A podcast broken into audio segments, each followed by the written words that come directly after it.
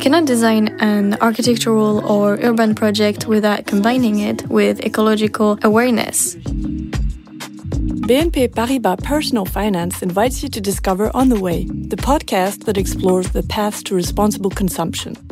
Whether entrepreneur, people from the world of business, or researchers, On the Way gives a voice to those who day after day are helping to develop more sustainable consumption. Welcome, and I hope you enjoy listening. My name is Clémence Bechu. I'm Director of Development and Innovation at Bechu Associés, an architecture, urbanism, and interior design firm with a particular focus on the ecological transition. Today, I'm a mother first and foremost. This is significant because everything I pursue, I pursue with the lives of my children in mind. I want them to have a great life, a great life in a healthy town that makes them happy. I am the daughter, granddaughter, and great granddaughter of an architect. Today, I represent the fourth generation and the first generation of women. I am not an architect myself. I studied at business school, firstly at Dauphine University in Paris and then ESCP Business School. Then I started again from scratch and went on to discover the amazing world of economics about which I knew nothing but which it is so vital to understand to know how to live in our capitalist society, to successfully use the economy as a lever to develop responses to the environmental challenges we face today.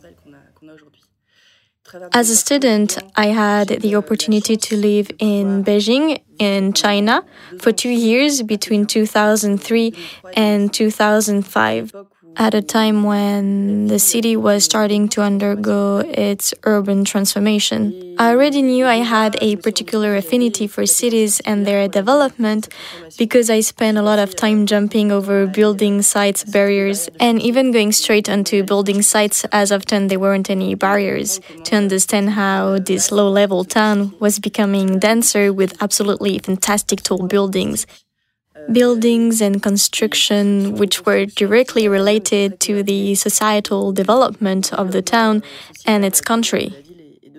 So I became aware of the extremely close correlation between the development of a city and the development in society.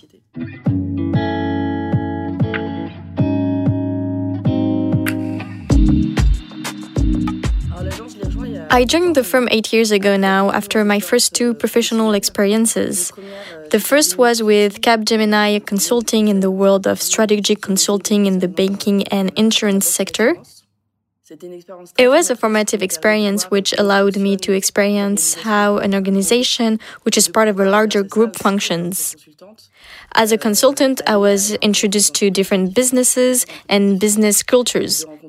I met a variety of stakeholders with whom I had the opportunity to talk and work after implementing a strategy to develop the whole change management process, which is key in the world of business. In fact, at the time, I was already enjoying this concept of working with clients on change management. I'll come back to this later, but it is something I do in my life today, in my life at the firm. After this great formative experience, I was lucky enough to meet my future, very entrepreneurial husband. And me, I had the entrepreneurial spirit myself, undoubtedly linked to my family, because an architect is an entrepreneur above all. I had for a long time wanted to set up my own company, my startup, and to be successful in developing an idea for a business that worked. My husband has always been passionate about wine, and one day he came up from his wine cellar saying, Clémence, I can't do this anymore. I can't store my wine in my own cellar because all my friends who don't have a wine cellar or don't have a good wine cellar have entrusted me with their wine. In fact, what was needed was to set up a company that stored other people's wine. And I looked at him. I was between two jobs and I said to him, You know, your idea is brilliant. It can be explained in a single sentence. I'd always been told that if you could explain a business idea in one sentence, then it was a good idea. There would definitely be a market for it. Within two days, we thought about it, and both of us resigned from our jobs. It was 2008, the end of 2008, to set up a business that continues today and that my husband continues to manage. I admire him for all that he does. It's called wine sitting. I just had my first child, August, and I was thinking about what I wanted to go on to do. Um, my sister came to me. She's an interior architect and designer who has worked at the firm since she finished studying. And she said to me, Listen, Clem, you know the firm really well. You've worked with that for a long time on project design, getting his ideas down on paper, and moving projects forward. Dad is thinking about the future but isn't sure which way to take things. Come and work with us, to work right across the agency and contribute your expertise. After a family Sunday lunch, I asked my father if I could have a chat with him, and we had a really long cup of coffee. And he said to me, What do you want to say to me? And I asked him this question Dad, how do you see the firm in 10 years' time? And he replied, If you're asking me that, you're ready to come and listen to me and help me answer. In fact, this answer didn't come from nowhere. When I was 22 years old, my father said, Come and work at the firm. And I replied, But dad, you haven't thought about it. I'm not an architect. I have no idea what I can do for you. Let me do what I want, and then we'll see what I can bring to the table. And so we had the conversation again in December 2013, and I joined the firm in January 2014 with the title of Director of Development, but with a blank page to fill, as there was so much to do. And I did two things straight away. Uh, firstly, I worked to reveal what the firm was about, to reveal our DNA, a family DNA which is long lasting by definition. Sustainability is in our DNA alongside a unique architectural approach you don't see in all firms and which is extremely contextual. We explain to our teams and ensure that each project is sustainable because it respects the roots of the place where it is built. Because by respecting the environmental context, there is a kind of humility which means that a project exists and does good actually allowing the people using it to feel good because it is created according to its context. So, the first thing, reveal the DNA of the agency, explain why we have such diverse projects. We have new projects, uh, renovation projects, and rebuilds, which include offices, housing, hotels, schools, and sports facilities and always with the same sense of respect, humility, alongside the respect and awareness for the future user. The second thing was to focus on the long term, to work out which firms would still be around in the future and which firms people will want to work with. I was already convinced in January 2014 that it was vital that the firm showed a strong commitment to the climate and environmental challenge. Looking back, I was always interested in the environment. First, during my childhood, because I was brought up by parents but also by my grandparents who made us look at nature in all its parts when out walking or simply through reflection. My grandfather wrote a lot and he wrote extensively about nature as well. For my dissertation at the end of my studies at Dauphine University, I wrote about fair trade labels which were just beginning to emerge.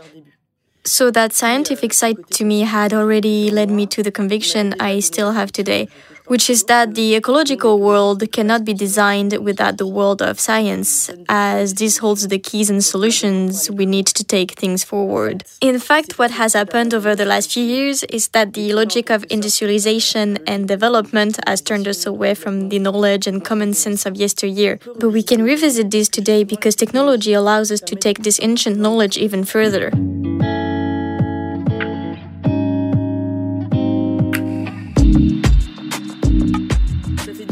I joined the firm eight years ago and I worked in the area of urban development and property. And I must say that over that time, awareness around the environmental challenge has come on a lot. In 2014, when I would discuss the environment and respect for nature, when I was working on my first biomimetic projects, people would respond favorably. But the environmental strategy was a little like the final piece of the package being sold. Mm, a bit like a cherry that has to be perched on top of a cake to tick all the boxes. Today, environmental strategy is an integral part of design. We cannot design an architectural or urban project without combining it with ecological awareness. Um, I would even say we are trying to take things even further with the project we are undertaking with climate scientists who I met through COP21. It was in 2016, quite soon after I started at the agency. Something clicked for me. It was that architecture and cities cannot be designed without integrating climate data into our work. The climate is the cornerstone of a city. In 2050, according to UN data, 70% of the population will be urban, with cities that occupy 3% of the surface of the planet. Um, cities are both responsible for climate change through anthropogenic phenomena like greenhouse gas emissions, etc., and at the same time victims of it with known direct effects like urban heat islands, pollution, flooding, all the natural risks, fires as well, and the indirect risks that we know all too well, like the health pandemic. I hope we'll come out the other side of this. But it needs to be understood that there will be others, alongside all the social unrest related to the climate. So, with the changing climate, cities have not adapted, whereas nature knows how to. There has always been climate change. Since the world began, there has always been climate change. Nature is 3.8 billion years old. It has always known how to adapt itself. Right now, for example, there is a European species of snail whose shell has changed color. It has gone from brown to a lighter yellow. Why? To adapt to the temperature increase and so absorb less heat. Mm, there are birds in cities which have changed the sound of their song, unfortunately, to adapt to sound pollution. Um, there are red squirrels too, which have changed their reproductive calendar again to adapt to climate change and procreate as they need to. Our city is unable to adapt to climate change because it was designed in a linear fashion rather than circular and without paying heed to the fact that it needed to leave space for nature. And more than this, to integrate itself within the cycles of nature to be able to adjust to all this change. This is part of my work too. And I try to introduce a biomimetic approach into all of our projects to some extent. It is like drawing on nature for solutions by observing its biological composition, its social organization, a whole selection of circular processes, its ability to function in symbiosis. In fact, in nature, living things help each other find the solutions that solve the problems we face, whether we are talking about materials, um, structures, um, the water cycle, or the energy cycle.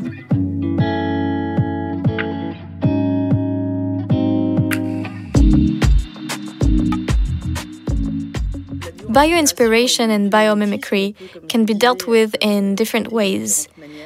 Um, in general, we try to partner and collaborate with um, scientists to understand properly what we're looking to imitate and what we're looking to for inspiration. Um, and so we focus on giving ourselves an objective. Mm, for example, I had a project in the south of Moscow, in a town called Skolkovo, where we had to design a housing development for researchers, as it is home to a competitiveness and innovation incubator. Um, we went with the organizational scheme of the houses, which had to be circular as per the town planning we were given. In Skolkovo, the climate is extremely cold in the winter, as low as minus 40 degrees, and it can also be extremely hot in the summer. There are huge variances in temperature, and it can reach up to 80 degrees, and so the climate challenge was mostly energy related how could we manage in a passive way and without adding technology to design a project which would economize on energy?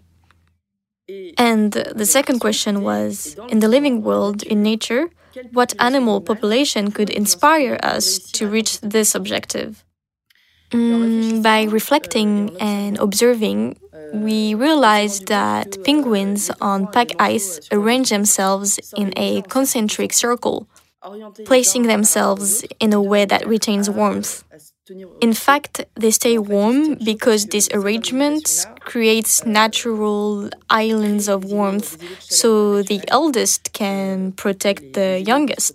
And also, so any penguins that are unwell are protected too.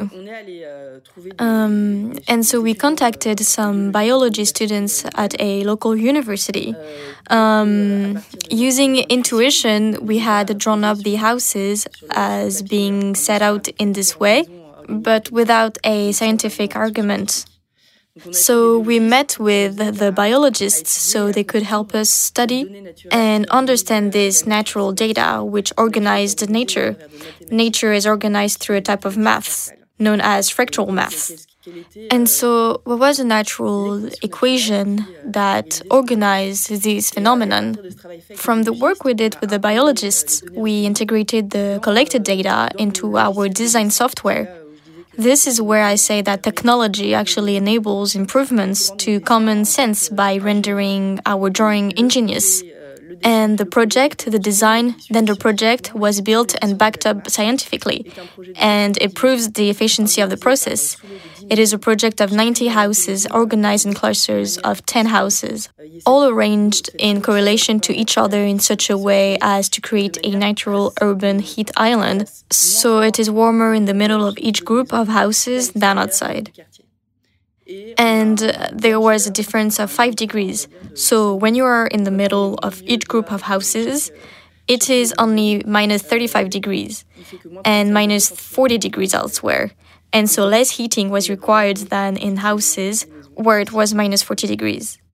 Um, another example I can give is where we used bioinspiration, how to respect the environmental and natural context where I am going to put a building. Um, it is the university campus of the Polytechnic Mohammed VI in Laayoune, in southern Morocco, where we were to build in a desert on which nothing had ever been built and develop living facilities for students. To design our project, we looked to two strategies. Firstly, respect and use the shapes of the desert and second, collect all the local climate data in order to be able to produce and build a building, um, which was passive in terms of energy consumption too. And so the design of the building took inspiration from Bedouin tents concrete tents with huge green roofs using shapes from the desert, with an interior walkway which recalled the nocturnal cracks in the desert, which naturally ventilate and cool the building, which is 80% passive in terms of energy. That is to say that when it is very hot in the desert, in fact, all year round it is permanently 25 degrees in the building without the need for air conditioning. The interior walkway was designed carefully. In fact, we tried to imagine ourselves as a small animal wandering in the cracks of the desert to find a breeze and some cool. When I talk about bio inspiration, which is about taking inspiration in a general way from nature without engaging in scientific work for a truly biomimetic approach, it is also working to create architecture that is as close as possible to nature and managing to integrate nature as much as possible.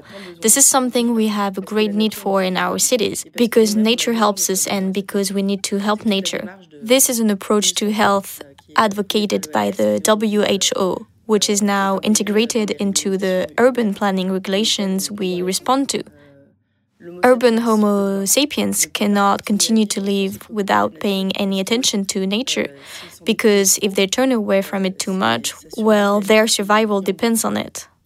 So, respect for nature is achieved by integrating nature and the landscape into the composition of our buildings and, if possible, by helping it. So, I can integrate nature by putting together facade materials with interstices, little holes that plants can grow in, also, little bees can enter, and little birds.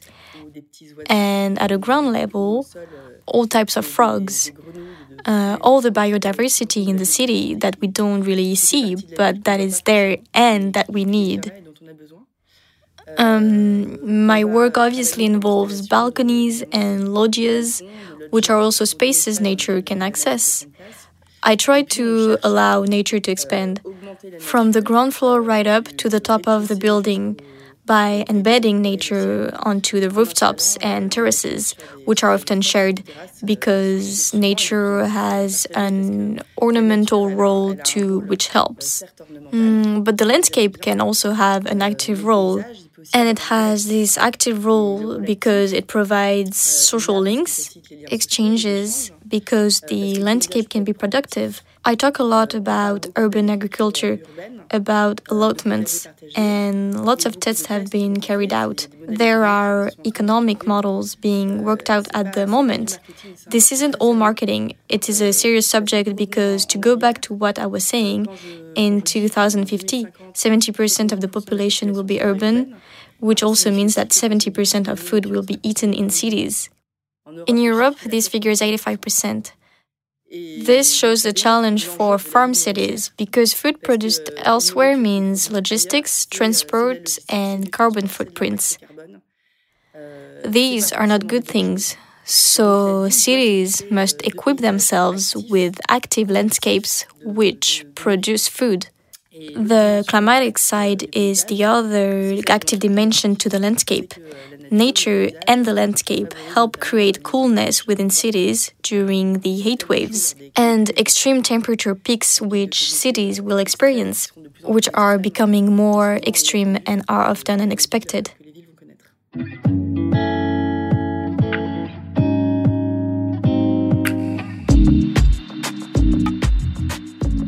Taking climatic challenges into account has already initiated new ways of living on several levels. Um, I talk a lot about the famous 15 minute city. This isn't just talk. In fact, the 15 minute city is needed because I see the extremes towards which we are moving to live in one place. Work three hours from home, sit in traffic, travel, etc. Um, all of this is stressful and has a big carbon footprint, which makes people unhappy and which doesn't facilitate good health. And the main role of cities is to promote good health, nature's health, and the health of urban dwellers. And this health isn't just physical, it is physiological, psychological, and social. And so, in fact, I talk about health in the euh, plural, and because of that, stress must be euh, reduced, social links increased, euh, and general well being facilitated. The term well being que nous on a traduit par bien-être, donc qui en fait un mot figé, alors que being n'est pas un mot figé, c'est le bien étant en fait denotes health as the continuous actioning of things that are put in place to aid our well being and health. And so the 15 minute city can help you live your life and satisfy your needs within a perimeter of 15 minutes from your point of departure. So, this means living at home, working, shopping, meeting friends, going to the theater, etc. And so this 15 minute city is brought into being through a mixing and hybridization of buildings. We've built in silos, just thinking, um, I'm going to put some accommodation buildings there, I'm going to put an office building there, with investment logic. Investors need to change their model to be able to create buildings which integrate both accommodation, office space, and a whole ensemble of activities and amenities which will bring the city to life. Um, it is happening, and there are two products that came onto the market a few years ago co living and co working, which have facilitated this hybridization. A lot of our projects now put co living alongside office space and mix co working with accommodation. I think tomorrow's accommodation will have co working or shared spaces in which you can work, but will also have a local aspect with exercise classes and a range of solutions to make the daily lives of working mothers easier with with I don't know smart lockers to receive the deliveries, um, a space to work so they can be on time for the school pickup. So we're working on all of that. And the second thing that is going to change, that is changing and is already happening, and which is a link to the climate challenge and the transformation of our ways of living, is the will of people to be able to make a choice between the liveliness of a city and the calm of the country town. Technology makes this possible as one can work remotely.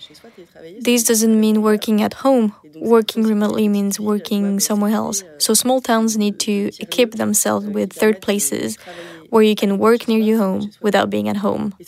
And this form of alternative way of living facilitated by technology consists of what? It consists of saying, I choose two days a week the liveliness of the city, which allows me to go to my office, to meet colleagues, um, to attend a conference or a training session we exist in a learning economy and a learning society where learning is permanently ongoing and that also contributes to well being. And three days a week, euh, I come back to my country town because I feel good there, because I need a slower pace when I'm there, and because I've organized myself by ensuring euh, that um, all my tasks over those three days um, can be completed during that time through this other way of living. So I think that the way of living with first place, second place is being transformed towards an alternative way of living. Also, people will no longer necessarily have their own living space in the city. They can go there and stay in a co living facility near their offices.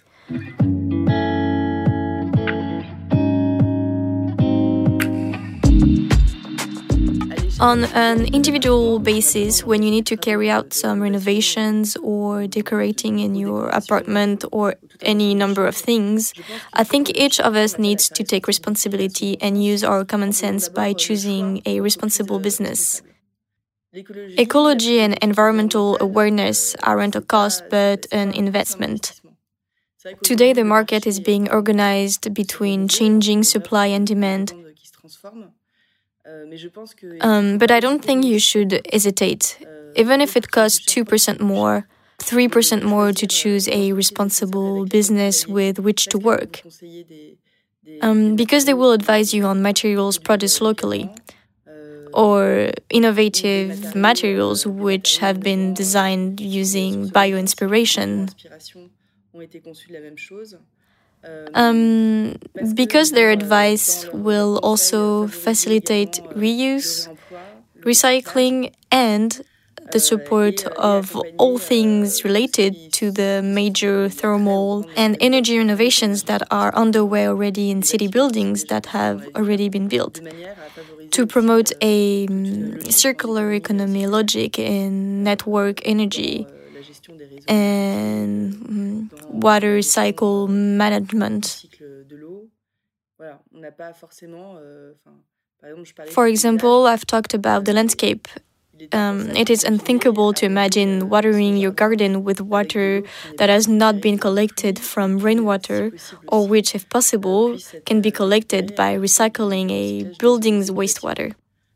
All these are things we're working on too, and it all is part of operational things that work today, and which are part of the offerings of different companies you can reach out to. And so there are questions about renovation works, redecoration, etc. But there is also the daily stuff. How can I be more responsible every day? Um, obviously, not everything is going to change from one day to the next. I was talking about change management before, and we're really into this. I think every day you can ask yourself, okay, how can I add to my responsible behavior? There is certainly, as I was saying, um, choosing businesses which show their green credentials and were committed. There is the sorting of rubbish and recycling. There is the saying to yourself about your bread, I'll go and buy it near my house. Um, why not put yourself in the place of an animal by saying, okay, if I were a beaver, for example, how would I behave? To continue with this idea, and it is an image that makes me happy, when the otter builds its dam, it doesn't go looking for wood 300 kilometers from where it lives. He looks around near his home. By looking at how nature works, we can say to ourselves that this city has become a city of nature and is integrated into the cycles of nature and is a living entity in itself. And we need to think about prioritizing it. We need to say to ourselves, we must take care of it so that it can take care of us. You can find all the episodes of On the Way on your favorite podcast platforms and on the personal-finance.bnp Paribas website. Any links or references made by guests can be found in the introductory text of each episode. And if you'd like to take to our microphone and tell us your story, please contact nicolas.meunier at bnpparibas.com. See you very soon!